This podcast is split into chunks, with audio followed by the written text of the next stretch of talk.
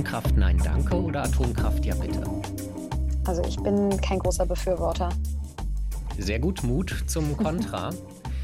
Die Gegenseite ist allerdings namhaft klarer. Joe Biden gehört dazu, Emmanuel Macron gehört dazu, Wladimir mhm. Putin gehört dazu, denn die USA, Frankreich und Russland, die haben im Kampf gegen den Klimawandel eine neue Technologie für sich entdeckt. Und zwar nennt sich das SMR Small Modular Reactors.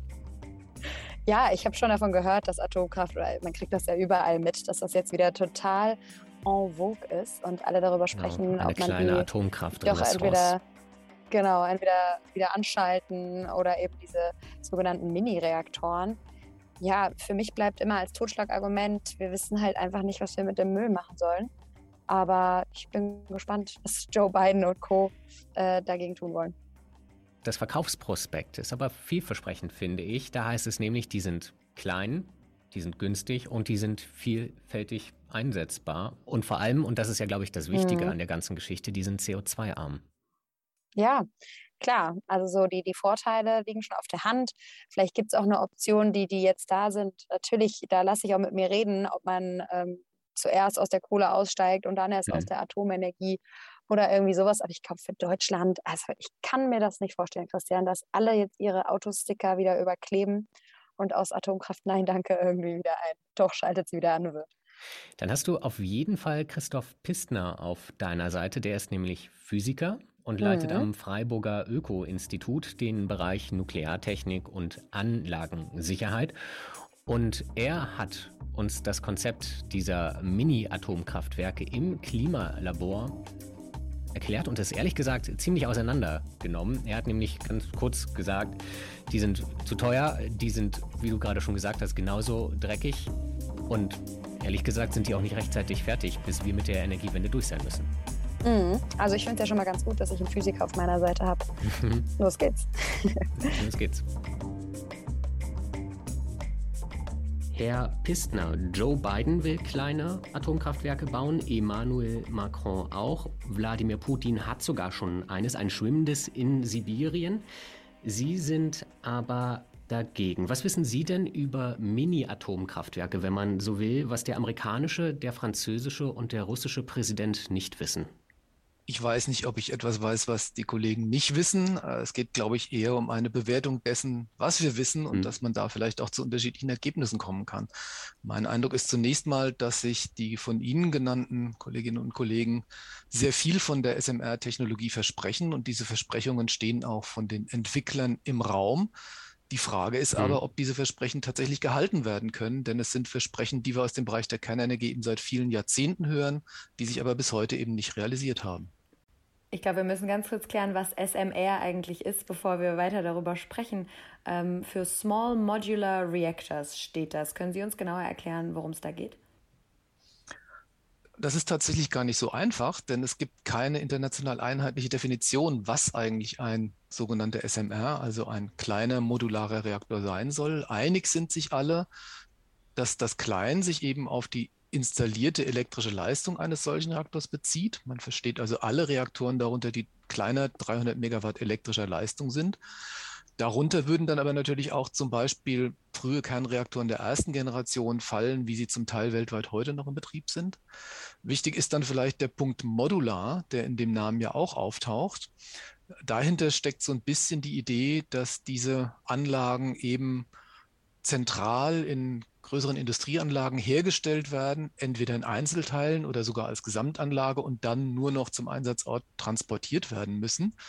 Ob hm. das jedoch funktioniert, das weiß heute noch keiner. Aber sind das dann auch räumlich kleinere Reaktoren? Ich glaube, jeder hat, wenn man an Atomkraftwerke denkt, so vielleicht von den Simpsons das vor Augen, in dem Homer Simpson arbeitet, Tschernobyl. Ähm, sind die, und jetzt hat man auf einmal Atomkraftwerke wie Russland äh, an Bord von Schiffen. Gut, ein Atomreaktor als solcher ist ja auch heute schon nicht sehr groß. Ein großer Unterschied der, zwischen der Atomkraft und konventionellen Energien ist eben, dass wir durch die Atomspaltung sehr, sehr viel Energie auf sehr kleinem Raum freisetzen können.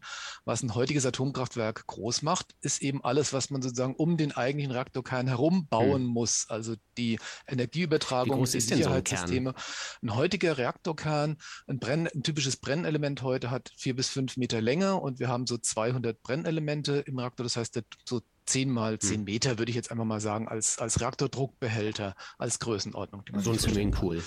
Ja, wobei es eben kein Pool ist, sondern der Druckbehälter eben unter sehr hohem Druck steht und bei hohen Temperaturen, also 300 Grad, hm. 150 Bar betrieben wird. Also das ist schon, ähm, ist eben schon ein sehr großer Druckbehälter dann, in dem die Kernspaltung sich abspielt. Aber das ist so die Größe eines Swimmingpools und dann alles drumherum ist so Kühlung, diese Türme, die man so vor Augen hat ist Kühlung und Sicherheitssysteme und Abschirmung gegenüber der radioaktiven Strahlung und die Hilfssysteme, die ich brauche, wenn ich zum Beispiel Brennelementwechsel mhm. mache oder wenn ich das Kühlsystem reinigen muss und, und, und. Und das alles brauche ich bei den kleinen dann nicht, oder wie? Doch, natürlich brauche ich all das eben auch bei den kleinen Reaktoren. Das heißt, natürlich wird ein entsprechender kleiner, in Anführungsstrichen, Reaktor runterskalierbar sein. Er wird eine geringere Leistung, also wird eine geringere Leistung haben, also wird auch der Reaktorkern kleiner sein. Die Nachzerfallsleistung, die ein solcher Reaktor produzieren würde, wäre kleiner. Das heißt, ich muss geringere Mengen an Wärme bei Störfällen oder bei Unfällen nach außen abführen, um den Reaktor in einem sicheren Zustand zu halten. Dadurch können dann auch meine Sicherheitssysteme abgespeckt sein oder kleiner System, äh, sein, bis hin dazu, dass ich vielleicht mit passiven Systemen wie einer Luftkühlung so einen Reaktor eventuell kühlen könnte und dann eben nicht mehr so große Kühlmittelvorräte vor, ähm, vorhalten muss oder nicht mehr so große Pumpen und Sicherheitssysteme brauche, um so einen Reaktor zu kontrollieren. Wir haben ja jetzt, glaube ich, einen schon, der im Einsatz ist, das russische Schiff, der ehemalige genau. Eisbrecher. Genau. Können Sie einmal sagen, wie das da geregelt ist. Also klar, der steht in Sibirien, glaube ich, ähm, um eine Ortschaft mit Energie zu versorgen. Genau. Also große Menschenmengen sind dort nicht in der Nähe. Aber wie wird dort Kühlung und Sicherheit und aber geregelt? auch da kann man zunächst mal dazu sagen, das Konzept, dass Russland hier auf so einem, auf so einem Floß, also auf so einem ähm, äh, antriebslosen Schiff installiert worden ist, das basiert eigentlich auf Konzepten, die Russland schon lange entwickelt hat, nämlich auf U-Boot-Reaktoren. Mhm. Also wir haben auch äh, atomar betriebene U-Boote im militärischen Bereich. Wir haben zum Teil auch Schiffe, also insbesondere Eisbrecher, die auch atomar betrieben sind. Und auch hier hat man Kernreaktoren im Einsatz, die eben auch von ihrer Größe her einfach aufgrund des Einsatzzwecks sehr kompakt sein müssen. Im Prinzip hat man jetzt ein solches System System eben auf ein Schiff gepackt, um es sozusagen mobil vom Herstellungsort zu seinem Einsatzort bringen zu können, vor Ort dann einfach verankert, Stromleitungen an, an Land legt, um dann eben lokal mhm. eine Energieversorgung bereitzustellen. Ansonsten ist das eher ein klassischer Druckwasserreaktor, sage ich mal, der ähnlich eben ähm, mit ähnlichen Systemen ausgestattet ist, wie es auch eine heutige große Anlage ist, nur eben ja. aufgrund der Leistung kleiner skaliert. Aber ist doch eine super Idee. Jetzt haben die Leute in Sibirien eine sichere Stromversorgung in der Ortschaft. Warum sind sie dagegen? Naja, das Problem ist natürlich, dass wir letzten Endes dieselben Probleme haben wie mit der Kernenergie heute auch. Äh, zunächst mal ist auch dieser Reaktor natürlich ein Reaktor, bei dem man sehr genau die Sicherheit untersuchen muss. Ne? Also welche Unfallszenarien sind auch für diesen Reaktor denkbar? Kann es zu schweren Unfällen kommen mit einer Freisetzung der Radioaktivität aus dem Reaktorkern? Dann erzeugt natürlich auch dieser Reaktor genauso wie die großen Reaktoren hochradioaktive Abfälle, also mhm. abgebrannte Brennelemente, die dann letzten Endes irgendwann mal sehr langfristig einer geologischen Endlagerung zugeführt werden müssen. Dann sind, äh, stehen natürlich auch Fragen der nuklearen Nichtverbreitung im Raum. Also Reaktoren produzieren Plutonium, sie benötigen angereichertes Uran für ihren Einsatz. Das sind Schlüsseltechnologien, die man auch benötigt, wenn man Zugriff auf Kernwaffen erlangen will. Das heißt, auch bei kleinen modularen Reaktoren wird in Zukunft die Frage im Raum stehen, wie kontrollieren wir, dass Materialien, Technologien nicht missbraucht werden, um Zugriff mhm. auf Kernwaffen zu erlangen. Und schließlich, und das sollte man auch nicht vergessen, ähm, steht die Kostenfrage im Raum. Also gerade der von Ihnen genannte Reaktor ist in den Baukosten und in den Installationskosten. Wir reden noch, noch von dem russischen Schiff? Von dem russischen Schiff. Ja. Nochmal deutlich teurer gewesen, als es die großen Reaktoren, die heute am Markt sind, wie der europäische Druckwasserreaktor oder andere Reaktoren. Also auch der ist nochmal teurer gewesen als diese Reaktoren, bezogen auf die installierte elektrische Leistung. Nur dass wir das richtig verstehen, der ist teurer als so ein klassisches Atomkraftwerk, das in Deutschland steht? Oder ist jetzt nur der also Reaktor teurer? Oder? Bezogen auf die installierte Leistung, also wenn wir sagen würden 100 Megawatt elektrische Leistung oder 1000 Megawatt elektrische Leistung, ne, bezogen auf die elektrische Leistung ist das System nochmal wesentlich teurer, als wenn Sie mhm. einen heute am Ach Markt so. verfügbaren Reaktor bauen würden. Also die Weil Einzelanlage. Erstmal die Baukosten, die sind schon deutlich günstiger. Ich glaube. Also, also die, der Preis für die individuelle Anlage ist geringer, ja. aber wenn Sie natürlich berücksichtigen, dass Sie eben drei, vier oder fünf Anlagen brauchen, um dieselbe Menge an Strom zu produzieren, dann mhm. ist bezogen auf die Leistung eben ein solcher Reaktor heute immer noch wesentlich teurer als eine große Anlage.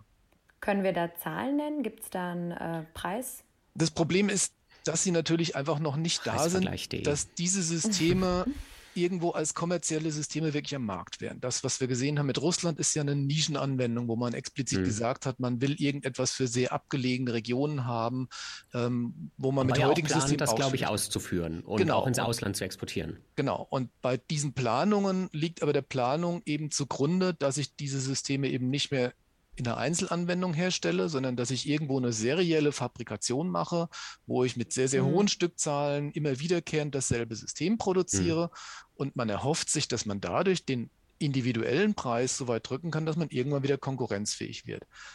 Das ist aber extrem fragwürdig.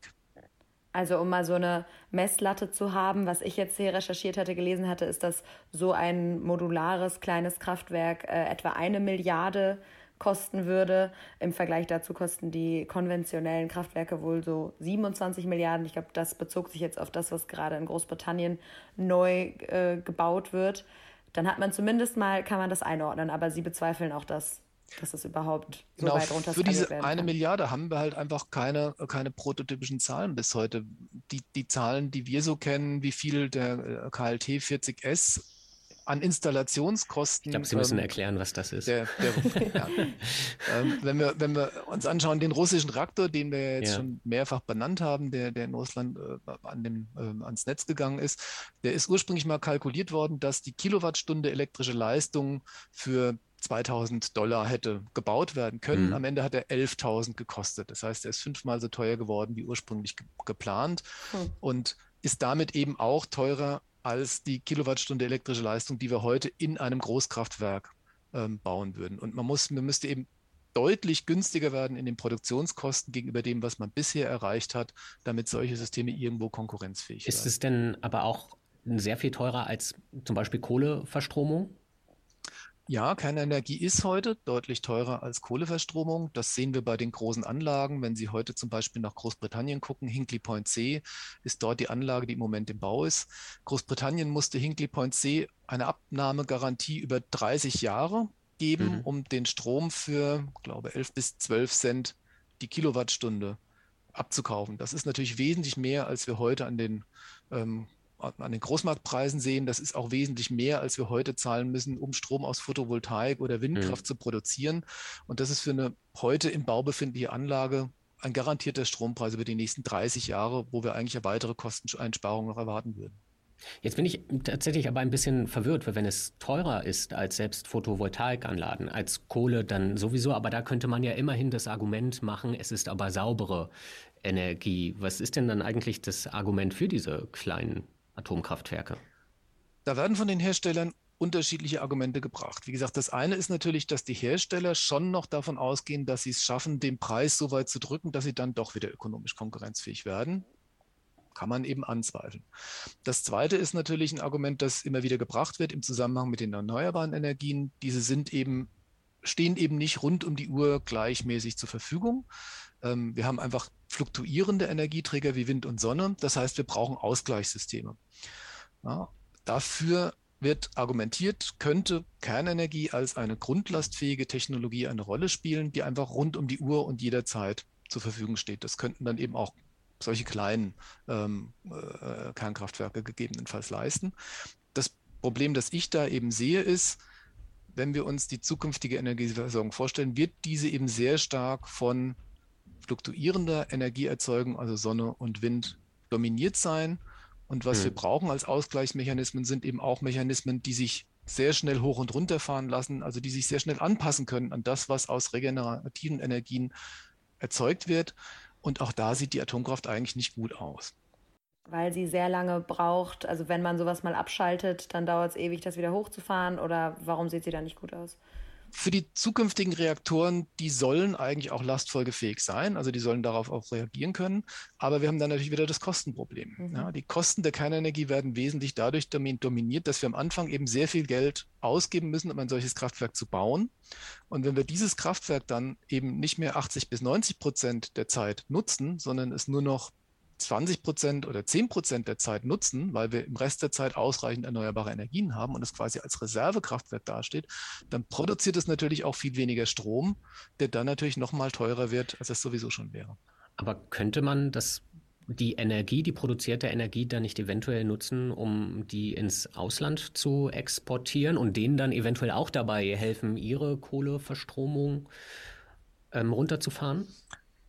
Natürlich wird man in einem zukünftigen Energiesystem immer zwei Faktoren brauchen. Man wird große Netze brauchen, die einen Ausgleich der Erzeugung und des Verbrauchs über größere Regionen sicherstellen. Das sehen wir in Deutschland im Moment, wo wir über Netzausbau reden, wo wir aber auch über Transporte ins Ausland äh, reden, also wo wir uns auch mit Nachbarländern vernetzen, damit sozusagen wir den Effekt nutzen können, dass es ja eben nicht überall kein Wind weht und nicht überall der Himmel gerade bewölkt ist. Ne? Das heißt, das ein, ein, wichtiger Punkt ist tatsächlich, dass wir auch über Ländergrenzen hinweg Stromsysteme ausgleichen. Aber auch dann wird natürlich die Frage sein, zu welchen Kosten produziere ich den Strom, den ich ausgleiche? Wenn Kernenergie einfach ein teurer Strom sein wird, ähm, wird es natürlich trotzdem die Systemkosten in die Höhe treiben, wenn ich diesen Strom als Ausgleichsstrom über Grenzen verschiebe, wenn ich günstigere Produktion über Photovoltaik, Windkraft habe, die mir dann lokal zur Verfügung steht und die ich ausgleiche, gleiche ich im hm. günstigeren Strom aus.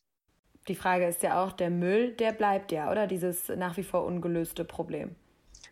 Genau, damit sind wir bei einem weiteren Punkt, ähm, der. Ich glaube, das zweite große Gegenargument von Ihnen in der Studie, das eine waren die Kosten und das andere ist dann vermutlich der Überpunkt Sicherheit. Genau, also zweit, also ja gut, also wir haben drei Punkte. Wir haben den einen Punkt Kosten, über den wir jetzt relativ ausführlich gesprochen haben. Wir haben dann die Punkte Sicherheit und hochradioaktive Abfälle. Ne? Also auch die, die Unfallfrage steht bei solchen neuen Reaktorkonzepten im Zentrum. Viele der kleinen Reaktoren werben damit, dass sie eine höhere Sicherheit erreichen können, als das die heutigen Kernkraftwerke tun. Das ist auch grundsätzlich ein Punkt, der ist denkbar.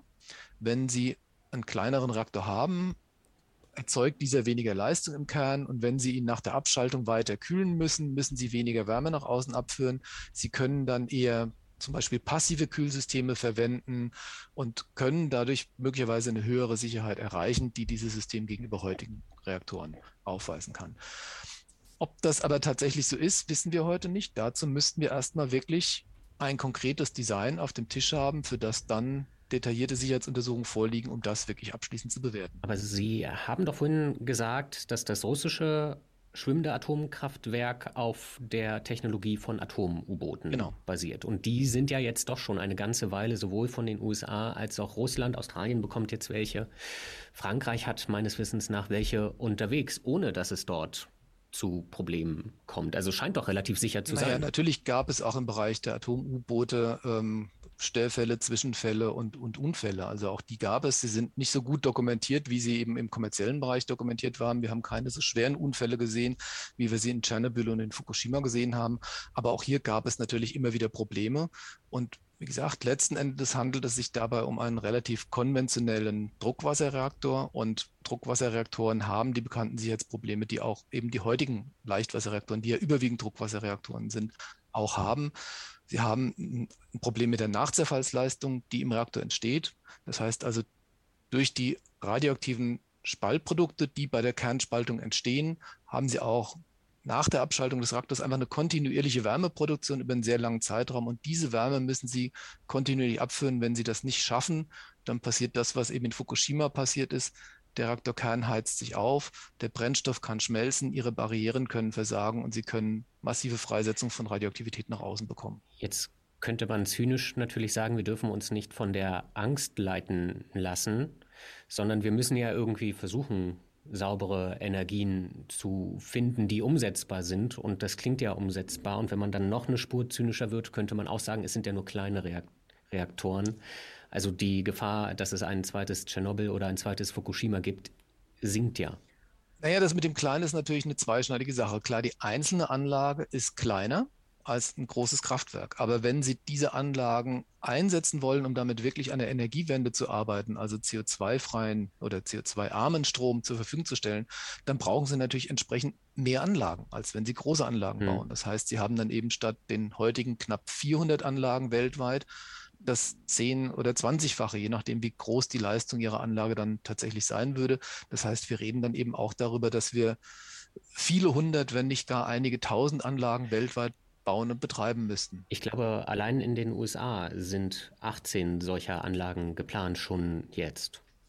Und das ist dann am Ende wieder mehr, als wir mit den großen Atomkraftwerken hätten, oder? Naja, wie gesagt, das ist die Frage, wollen Sie mit diesen SMR die heutigen großen Atomkraftwerke ersetzen. Ne? Also es gibt ja SMR-Konzepte, ja. die basieren eher darauf, naja, wir haben so Nischenanwendungen, ne? sehr abgelegene Regionen, ähm, Ölbohrplattformen, ähm, an, andere Dinge, an die wir ja eigentlich die, auch loswerden die wir loswerden wollen, die aber sozusagen nicht an die klassischen Netze angeschlossen sind und wo sie natürlich auch Lösungen brauchen. Auch das können sie mit erneuerbaren Energien natürlich machen im Zusammenhang mit Speichertechnologien, aber das ist sozusagen ein Bereich.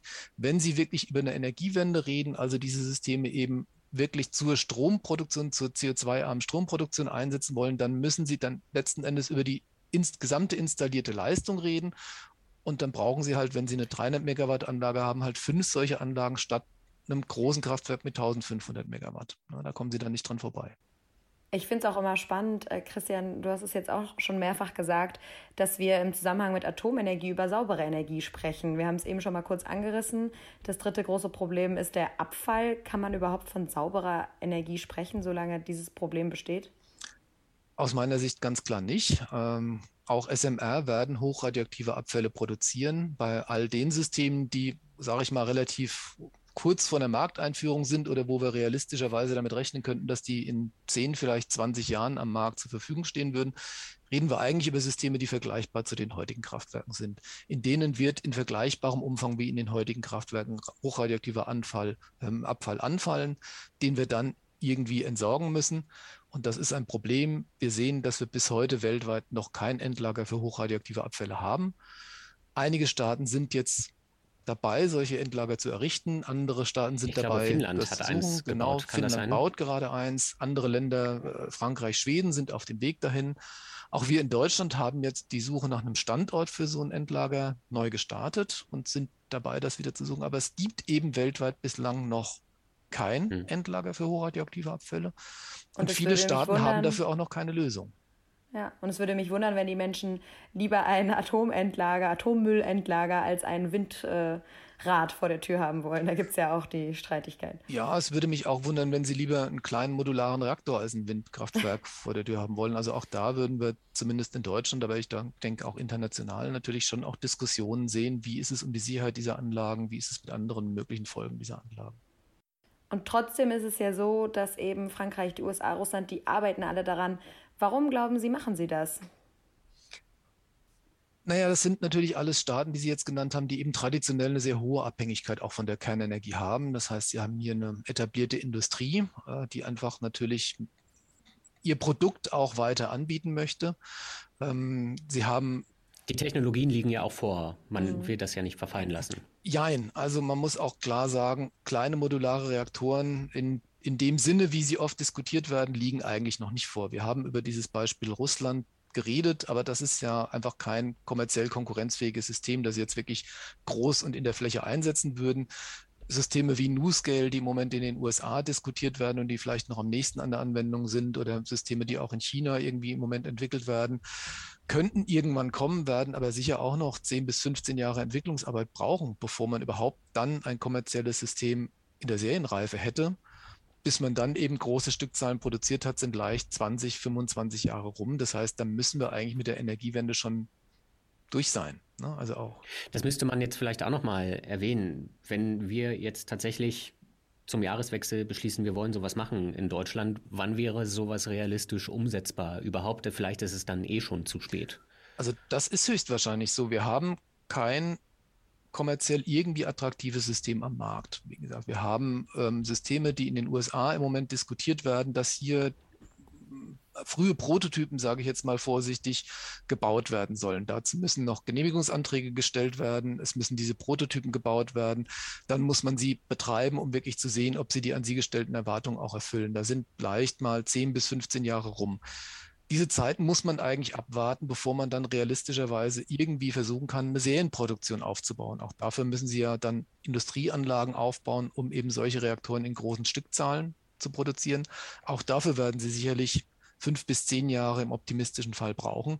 Das heißt, bevor wir eben solche Systeme wirklich in sehr großen Stückzahlen produzieren können, wie wir sie ja eigentlich brauchen würden, sehe ich nicht, dass wir da weniger als zwei Jahrzehnte für brauchen. Hm. Jetzt hat der frühere BASF-Chef Hambrecht bei unseren Kollegen von Kapital vor wenigen Tagen in einem Interview gefordert, doch wenigstens die alten AKW, die ja eh schon stehen und die da sind, doch weiterlaufen zu lassen. Was halten Sie von dem Vorschlag? Naja, das ist so ein Vorschlag, den wir ja in den 2010er Jahren dann auch intensiv diskutiert haben, der 2010 dazu geführt hatte, dass wir den Atomausstieg nochmal verzögern wollten und mhm. den existierenden Kraftwerken längere Laufzeiten geben wollten. Das haben wir dann 2011, nachdem wir durch Fukushima nochmal die Gefahren der Kernenergie vorgeführt bekommen haben, ja wieder zurückgenommen. Aus meiner Sicht ist es eigentlich wesentlich wichtiger, dass wir heute den Energieversorgern klare Planungssicherheit geben. Also ihnen klar sagen, wo soll denn die Reise für die Zukunft hingehen. Das haben wir durch den Atomausstieg im Bereich der Kernenergie gemacht. Das haben wir durch den Kohleausstieg eingeleitet, wobei wir hier noch darüber diskutieren werden, wie hier die Zeiträume tatsächlich sein werden. Das jetzt wieder aufzustricken und zu versuchen, die noch laufenden Kraftwerke weiterlaufen zu lassen, das bringt große technische Probleme mit sich, das bringt finanzielle Probleme mit sich und das wirft eben wieder einmal Planungen um, ähm, ist also aus meiner Sicht keine vernünftige Vorgehensweise. Und ist ja auch interessanterweise gar nicht etwas, was sich die Energiewirtschaft irgendwie wünscht, ähm, sondern wie Sie sagen, die wollen, fordern ja auch immer klare Vorgaben. Die großen Energieversorger haben das, glaube ich, alle ausreichend klar gemacht. Ihre Planungen für die Abschaltung der Kernkraftwerke stehen, die Anträge für den Rückbau der Kernkraftwerke sind, äh, sind eingereicht, die Personalplanungen sind bei den Betreibern schon lange darauf abgestellt, wie die entsprechenden Abschaltdaten der Kraftwerke aussehen. Auch Beschaffung für frische Brennelemente, die man brauchen würde, für Ersatzteile, für, äh, für Nachrüstung in den Kraftwerken sind ja entsprechend darauf abgestimmt worden, wie die Laufzeiten im Gesetz vorgesehen sind. Das also jetzt alles kurzfristig nochmal zu ändern, würde, glaube ich, mehr Fragen und Probleme aufwerfen, als man dadurch irgendwo lösen könnte. Es ist doch aber doch erstaunlich, wie sehr dieses Thema jetzt wieder hochgespült und diskutiert wird.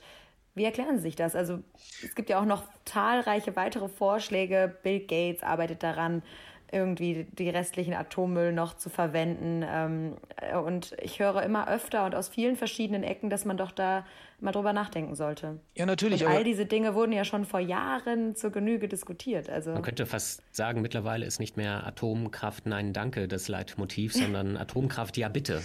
Naja, gut, man muss ganz klar sehen, wir haben zwar seit den 1990er Jahren oder eigentlich auch schon vorher eine intensive Diskussion um die Gefahren des Klimawandels. Aber diese Diskussionen sind eben in den letzten Jahren doch nochmal wesentlich stärker in die allgemeine Öffentlichkeit und in die politische Diskussion eingedrungen. Man muss, glaube ich, auch offen und ehrlich sagen, hier hat die Politik in den letzten Jahrzehnten zu wenig getan, um auf diese Probleme zu reagieren. Auch in Deutschland sind wir mit der Energiewende mhm. bei weitem nicht so weit, wie wir es heute sein könnten, wenn wir politisch hier entschiedener gehandelt haben. Das heißt, wir sehen hier weltweit einfach ein sehr zögerliches Herangehen in der Vergangenheit, ein paar Versäumnisse, eine Energiewende hin zu erneuerbaren Energien, zu Speichertechnologien, zum Netzausbau so entschieden voranzutreiben, wie man das tun sollte angesichts der Gefahren des Klimawandels. Und vor dem Hintergrund werden natürlich auch andere Optionen jetzt entsprechend wieder in die Diskussion eingebracht. Ja, es ist richtig, Kernenergie ist eine CO2-arme Technologie, aber Kernenergie hat dafür eben andere Risiken und andere große Probleme und mhm. wir brauchen sie aus meiner Sicht nicht für eine erfolgreiche Energiewende. Ist das dann eine Art von, ist das Verzweiflung, ist das Ideenlosigkeit oder? Das ist eine Frage, die ich mir ständig auch nicht Schultern. beantworten kann. Ja. Das, das Bild benutzen wir leider nicht, aber ja. aber Herr Pistner, wir stellen, glaube ich, fest, es kommt alles wieder, wenn das Friedrich Merz und eben auch die Debatte um Atomkraft. Wir Vielen hatten, Dank. Wir hatten alle wir hatten in der Vergangenheit im Grunde alle 10 bis 15 Jahre immer wieder Diskussionen über eine Renaissance der Kernenergie. Zuletzt eine sehr intensive Diskussion in den 2000er Jahren in den USA, als die damalige Bush-Regierung auch eine Renaissance der Kernenergie wollte. Aus der ist auch nichts geworden. Also insofern, ja, wir diskutieren dieses Thema immer wieder. Das ist ja auch richtig, sich die Vor- und Nachteile immer wieder bewusst zu machen. Aber aus meiner Sicht hat sich an der Gesamtbewertung eben nichts geändert. Sie bleiben bei Atomkraft. Nein, danke. Mal sehen, wann wir uns widersprechen. Vielen Dank. Gerne. Vielen Dank.